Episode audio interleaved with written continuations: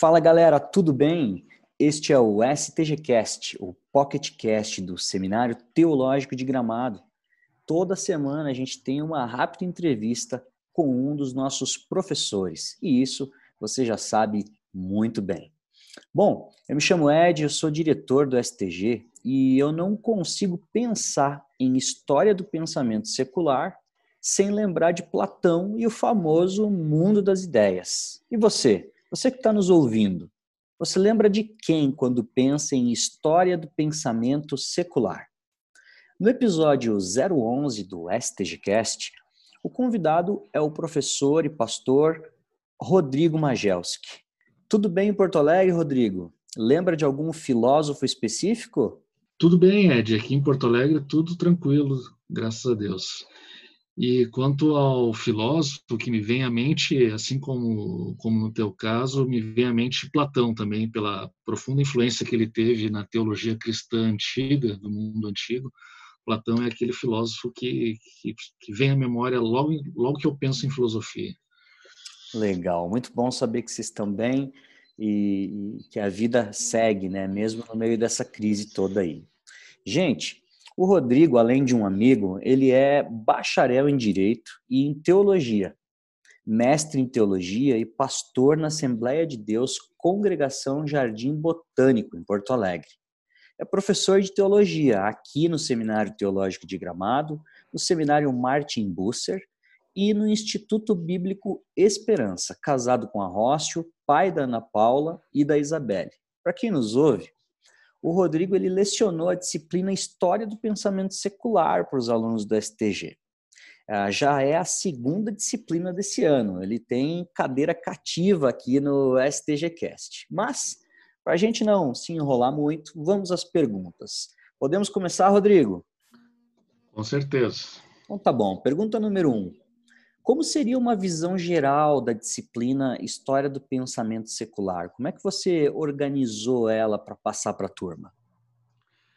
Bom, a ideia da disciplina foi basicamente fazer um levantamento dos principais pensadores, especialmente aqueles que não se identificam com o cristianismo. Então, nós começamos lá na filosofia antiga, né, com a Grécia Antiga, mas também alguns filósofos que também tem relação com o cristianismo, que também foram, em alguns casos, teólogos, pastores, mestres cristãos, como é o caso, por exemplo, de Agostinho e Tomás de Aquino.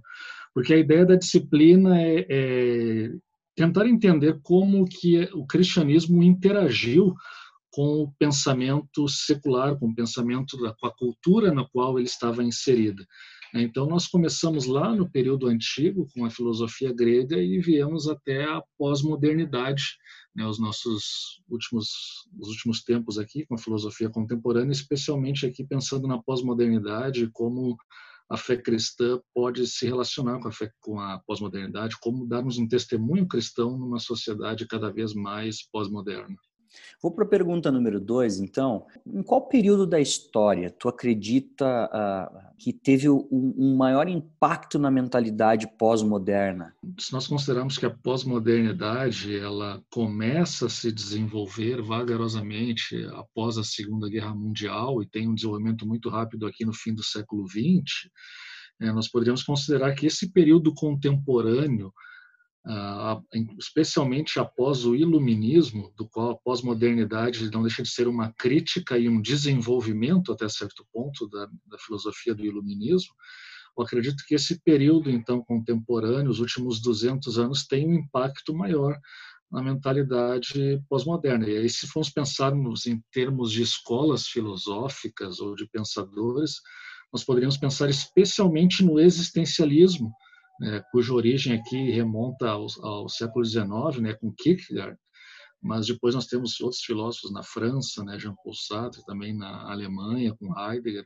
Então, esses filósofos também têm uma influência bastante grande, com a ênfase na subjetividade, né, essa ênfase que o existencialismo tinha na subjetividade, ela tem um impacto bastante grande na, na, na mentalidade pós-moderna. Legal, Rodrigo. Aproveitando o gancho, então, vou para a nossa terceira pergunta. Você tem algum filósofo, algum pensador que poderia chamar de favorito, preferido? Uh, não posso dizer que tenho um pensador favorito. Tem vários pensadores ou filósofos que eu, de certa maneira, admiro, ainda que não concorde integralmente com o seu sistema filosófico. Né? O próprio Platão é um pensador que, um filósofo que eu gosto bastante. Eu gosto de ler sobre Platão, ler as obras de Platão, o idealismo platônico, apesar de eu, eu achar que talvez ele não reflita a realidade, mas mas é, é, muito bonito. E quando nós pensamos também na influência que o platonismo teve na teologia cristã da época da patrística, dos pais da igreja, o impacto que ele teve no combate às heresias e até mesmo na, na formulação doutrinária de, alguma, de alguns dogmas, a própria questão da trindade. Os pais da igreja às vezes socorriam da filosofia platônica para tentar explicar né, esse, esse mistério da fé cristã.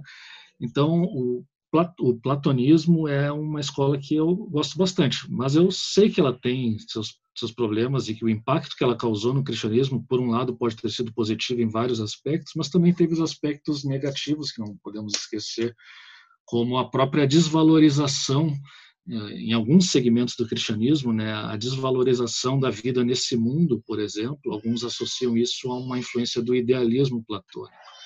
E esse é um aspecto que eu particularmente ainda também não não gosto do da perspectiva platônica, né?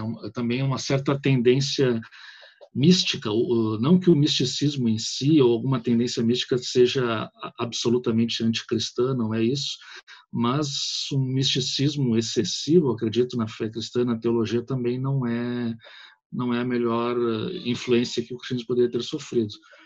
Mas, uh, sem dúvida, o platonismo teve um papel bastante importante na Igreja Antiga, e nesse sentido, então, gosto muito de estudar esse período, gosto muito também de, de pensar um pouco né, com, com as ideias que Platão nos trouxe. Legal. Rodrigo, você mencionou o idealismo platônico. Para quem está uh, nos ouvindo e não entende muito bem, você conseguiria explicar de uma forma breve esse, esse link desse conceito do idealismo uh, com uh, a vida cotidiana? Quando nós falamos em idealismo platônico, é, ideia é nós temos que pensar na, naquela concepção que Platão tinha de que o mundo material, o mundo em que nós vivemos, portanto, com a matéria, não é a realidade última, mas por trás deste mundo existe uma realidade suprassensível, né? Se usássemos até o termo teológico, seria uma realidade espiritual, digamos assim, né? Por trás dessa realidade sensível que nós temos do mundo material, no mundo das ideias. E esse mundo das ideias, ou essa realidade não material, é que seria a realidade verdadeira, aquela realidade que dura para sempre, que é eterna. Uhum. Enquanto nesse mundo todas as coisas passam, lá a, no mundo das ideias a realidade verdadeira, permanente, inclusive o ideal de humanidade estaria nesse mundo das ideias. Todas as coisas têm a sua origem no mundo das ideias. E na medida em que esse mundo é apenas uma cópia imperfeita desse mundo das ideias, eh, evidentemente que essa perspectiva acaba levando a uma desvalorização desse mundo e da vida desse mundo, a tal ponto que na filosofia platônica se chegava a falar então da, da morte como uma libertação da alma em relação ao corpo. Olha só. E essa, e essa perspectiva, evidentemente, que ela não casa bem com a fé cristã, até porque a fé cristã tem a esperança da ressurreição do corpo. É, e a fé cristã também tem a perspectiva de que, ainda que nós sejamos peregrinos nesse mundo, há uma valorização da vida nesse mundo, porque a ordem criada por Deus é uma ordem boa, ainda que maculada pelo pecado. Mas é o pecado que macula a ordem, não é a, a ordem criada, não é que a ordem criada por si mesma seja má ou ruim. Então, o cristianismo espera a redenção da ordem criada e não uma espiritualização completa dela. E é nesse sentido, então, talvez que o idealismo platônico pode, às vezes, prejudicar um pouco a nossa espiritualidade no mundo contemporâneo, eh, levando aquele tipo de espiritualidade assim do tipo assim, a única coisa que importa são coisas espirituais. Tudo que é, é desse mundo não presta ou Deus não valoriza ou não é importante, né, à luz da eternidade. É uma concepção muito mais platônica do que cristã. É uma leitura equivocada da, das escrituras a partir do platonismo. Né? E acho que é essa perspectiva que nós deveríamos evitar do idealismo platônico uh, na sua relação com a teologia cristã. Muito interessante, Rodrigo. Eu estou me lembrando aqui do, dos, de alguns apontamentos do Francis Schaeffer, né? especialmente um dos, teu, dos seus assuntos uh, centrais, né, a real realidade, né, e que essa real realidade englobava tanto o mundo natural quanto o mundo sobrenatural, né, sem diminuir um ou outro, né. Sim, exatamente. Bem lembrado, bem lembrado esse, esse ponto do, do Francis Schaeffer, porque de fato é, a desvalorização da, da ordem natural, ela ela não está de acordo com o testemunho das escrituras. E na maioria das vezes quando teólogos cristãos desvalorizam a ordem natural que nós vivemos eles estão na verdade lendo a escritura com a ótica de um sistema de pensamento não cristão e aqui novamente voltamos né para a importância da disciplina porque ela nos permite fazer uma crítica na maneira como nós lemos a escritura, né? na medida que nós estamos mais conscientes das influências culturais que nós sofremos. Está muito claro, muito, muito bem explicado, uh, para que a gente não confunda, para que a gente não misture uh, na visão cristã de mundo algumas perspectivas que não, não podem se entrelaçar com o conteúdo das escrituras. Muito, muito bom. Rodrigo, Uh, de novo, muito obrigado pela tua presença no STGcast. Já é a segunda vez no ano, né? Se chegar em três, Sim. Se chegar em três, oh. pode pedir música no Fantástico. Música né? no Fantástico, é verdade. Bom, gente, que alegria, que alegria a gente poder se encontrar de novo aqui com você junto, nos ouvindo na sua casa, no trânsito, no trabalho, seja onde for. Antes de dizer tchau, eu preciso falar para você sobre o Live Beyond, o nosso queridinho a porta de entrada da graduação em teologia do Seminário Teológico de Gramado. Esse programa pode durar de seis meses a um ano, dependendo do seu momento de vida. Os alunos fazem viagens missionárias, uma para fora do Brasil e uma dentro do Brasil, a fim de conhecerem outras realidades. Além disso, durante a semana, os alunos têm aula com excelentes professores, todos engajados na igreja local. Ajudam também em projetos evangelísticos nas escolas públicas da região e, aos finais de semana, servem nas suas igrejas locais ou em igrejas parceiras do seminário. Você não pode ficar de fora da próxima turma do Live Beyond e tornar a sua fé mais prática e mais inteligente. Para saber mais informações, acesse o site teachbeyond.com.br/stg e não esqueça de visitar o nosso Insta e o nosso Facebook, arroba stgramado e arroba underline livebeyond. Muito, muito obrigado pela sua audiência. Valeu!